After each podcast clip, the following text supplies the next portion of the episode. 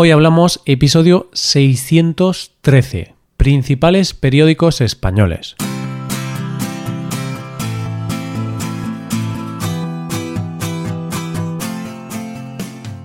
Bienvenido a Hoy Hablamos, el podcast para aprender español cada día. Ya lo sabes, publicamos nuestro podcast de lunes a viernes. Puedes escucharlo en iTunes, en Android o en nuestra página web. Recuerda que los suscriptores premium pueden acceder a la transcripción completa del audio y a una hoja con ejercicios para trabajar vocabulario y expresiones. Hazte suscriptor premium en hoyhablamos.com. Hola oyente, ¿qué tal? ¿Cómo va todo? ¿Preparado para comenzar la semana? Siempre hay que tener ganas de comenzar la semana aunque a veces es verdad que cuesta un poquito. Pero bueno, ánimo. Hoy tenemos un episodio en el que hablamos de los principales periódicos de España. Hoy hablamos de los periódicos españoles.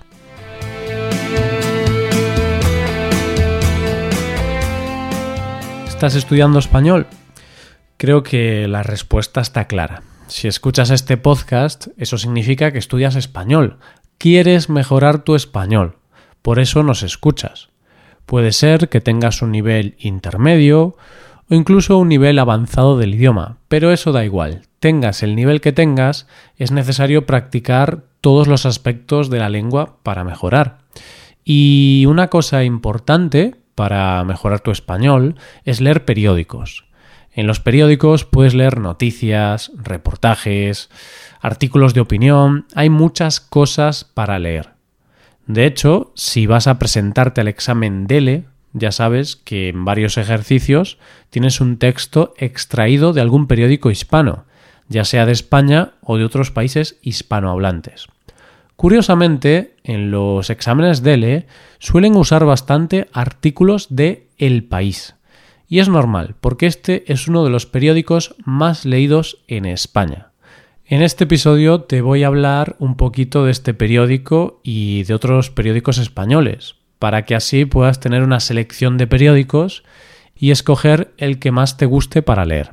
Antes de nada, te cuento cuáles son los periódicos más leídos en España.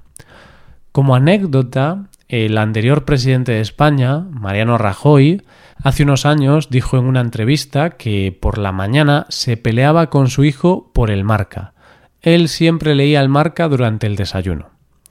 Estas declaraciones la gente las usó para meterse con él, para reírse del presidente. ¿Por qué? Pues porque el marca es un diario que solo habla de deporte, principalmente de fútbol. Y claro, que un presidente solo lea noticias deportivas, pues es preocupante.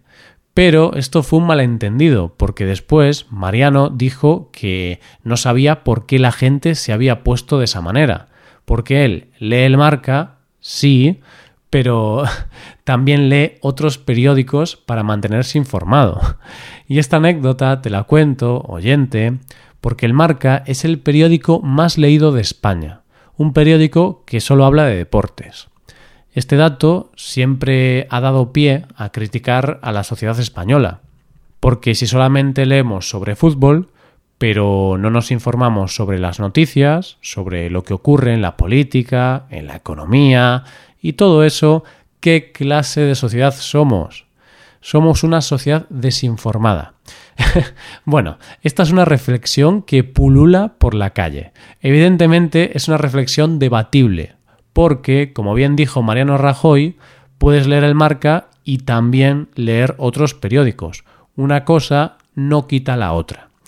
Bien, pues los periódicos más leídos en España por orden de importancia son Marca, El País, As, El Mundo, La Vanguardia, La Voz de Galicia, ABC, El Mundo Deportivo, Sport.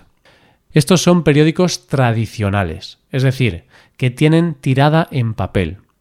Pero si vemos también en el apartado digital, hay diarios con muchísimos lectores. Los más importantes son El Confidencial, El Español, El Diario.es, OK Diario, HubSpot, Público, Libertad Digital y Economía Digital.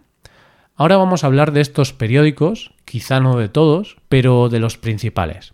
Primero lo que voy a hacer es separar estos periódicos en categorías. Mm, podemos hacer varias distinciones.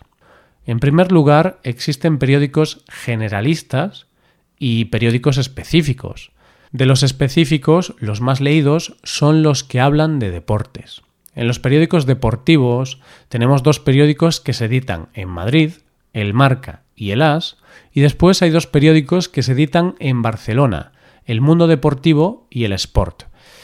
¿Por qué te hablo del lugar de edición? pues porque, como puedes suponer, los que se producen en Madrid están siempre hablando del Real Madrid y son muy madridistas. Y por el otro lado, los que se editan en Barcelona siempre están hablando del Barça y son muy culés, que es así como se les llama a los aficionados del Barcelona. Vamos, que la lucha entre Real Madrid y Barcelona también existe en los periódicos deportivos. Y esto de posicionarse es algo normal en los medios de comunicación. Los periódicos deportivos se posicionan un poco a favor del Barcelona o del Madrid, y los periódicos generalistas se posicionan, pero a nivel político. A ver, es verdad que en teoría un medio de comunicación tiene que ser neutral y objetivo, pero mm, es evidente que en la práctica es algo casi imposible y no ocurre. Todos los periódicos tienen su estilo editorial que a veces va más para la izquierda o para la derecha. Como te hablaba al principio, El País es el diario tradicional más leído. Podemos decir que es de centro izquierda, mm, más o menos. Mm, es difícil categorizar esto porque, claro, si tú le preguntas a una persona de derechas, te va a decir que ese es un diario de izquierdas. Si le preguntas a una persona de izquierdas, pues te dice que el país es de derechas. Entonces, ¿en qué quedamos? pues yo creo que es izquierda o centro izquierda. Pero bueno, es muy debatible esto y yo tampoco soy muy experto. Después, en la parte izquierda, tenemos también a eldiario.es, uno de los periódicos digitales más leídos. Por otro lado, periódicos de derechas o centro derechas hay bastantes. Los tradicionales son El Mundo y el ABC. En el caso de La Vanguardia, yo creo que también lo podemos colocar en la derecha a nivel político, aunque este periódico se lee principalmente en Cataluña.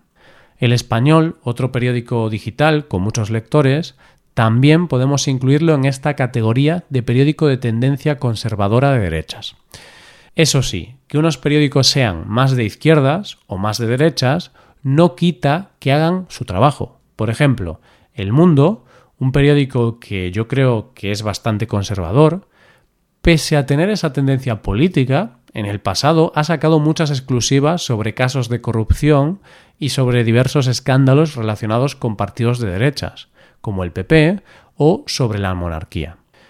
Yo creo que El País y El Mundo son los dos periódicos más emblemáticos de nuestro país y representan un periodismo correcto. Es decir, que aunque tengas una línea editorial de tendencia más de izquierdas o de derechas, tienes que hacer tu trabajo de periodista, investigar y publicar noticias que saquen a la luz casos de corrupción, injusticias, problemas y otras cosas.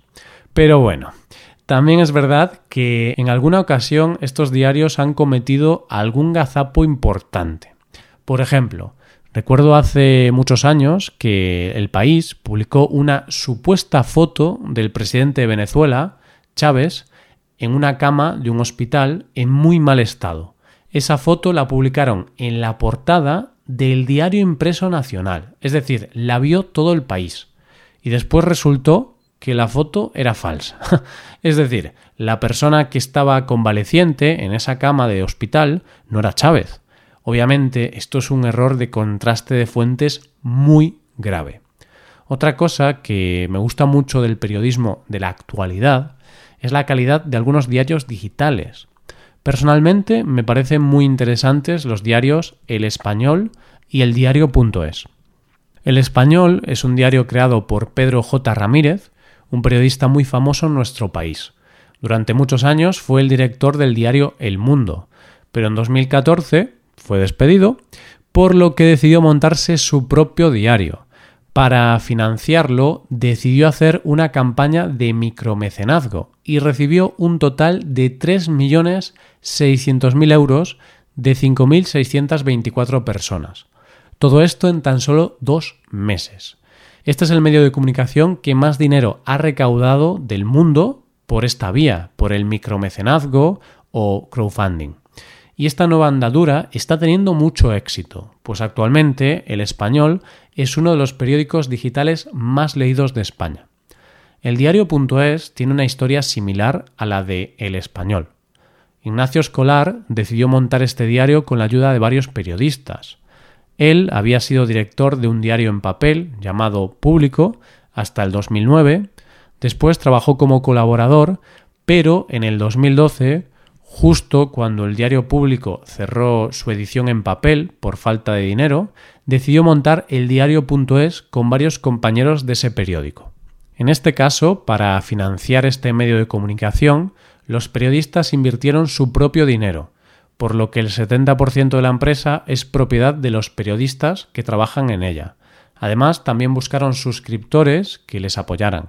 En el lanzamiento consiguieron mil suscriptores y actualmente, siete años después, ya cuentan con más de 33.000 socios. Estos dos diarios son muy interesantes. El español es más de derechas y el diario.es es más de izquierdas y os los recomiendo encarecidamente. Yo suelo leer ambos porque me gusta ver los distintos puntos de vista de unos y de otros. Por último, quiero hablarte de un diario que he mencionado antes y que quizás su nombre te resulte peculiar. Hablo de La Voz de Galicia. Este es un periódico regional, es un periódico que se edita y vende en Galicia. Es como La Vanguardia, pero en este caso La Voz de Galicia se vende en Galicia, como su nombre bien indica. En España existen muchísimos periódicos regionales. Es algo increíble. Casi en cada ciudad o región existe un diario propio. Por ejemplo, en Vigo tenemos Faro de Vigo. Con la crisis económica y con los cambios de los hábitos lectores y las menores inversiones de los anunciantes en publicidad, muchos pequeños periódicos han tenido que cerrar. Pero incluso así, todavía existen muchísimos periódicos que resisten y siguen publicando noticias regionales. Bueno, ya estamos llegando al final de este episodio sobre la prensa escrita. En los próximos lunes de este mes seguiremos hablando de este tema.